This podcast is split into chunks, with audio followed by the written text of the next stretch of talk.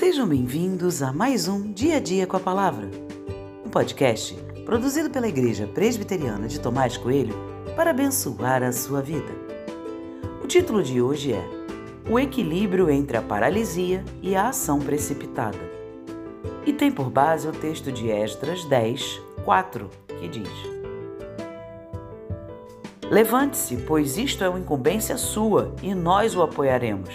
Seja forte e mãos à obra.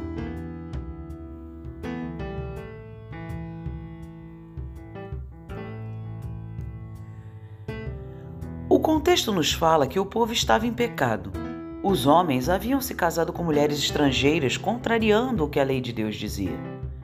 Toda essa notícia abate profundamente a Esdras, que se coloca em prantos diante do Senhor.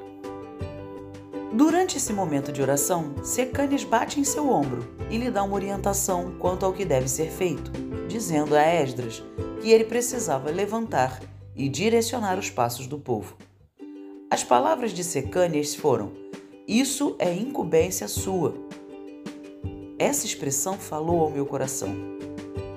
Esdras ora e chora, está triste e confuso, se sente perdido e abatido o pecado do povo o paralisou. É como se por alguns minutos ele não soubesse mais o que fazer. Ele clama por ajuda de Deus, mas não consegue ver que a solução está diante dos seus olhos. A palavra de Secânias desperta em Esdras a certeza de que ele não só poderia, como deveria fazer alguma coisa. Esdras se levanta deixando de lado toda a tristeza. Parece que a palavra de Secânias lembrou Esdras quanto à sua responsabilidade de agir.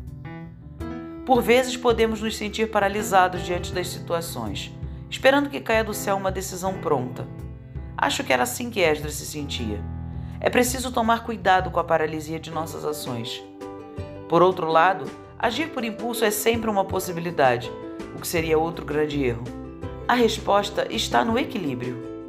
Ter clara noção do que é a nossa incumbência e agir a partir dela é o que precisamos fazer.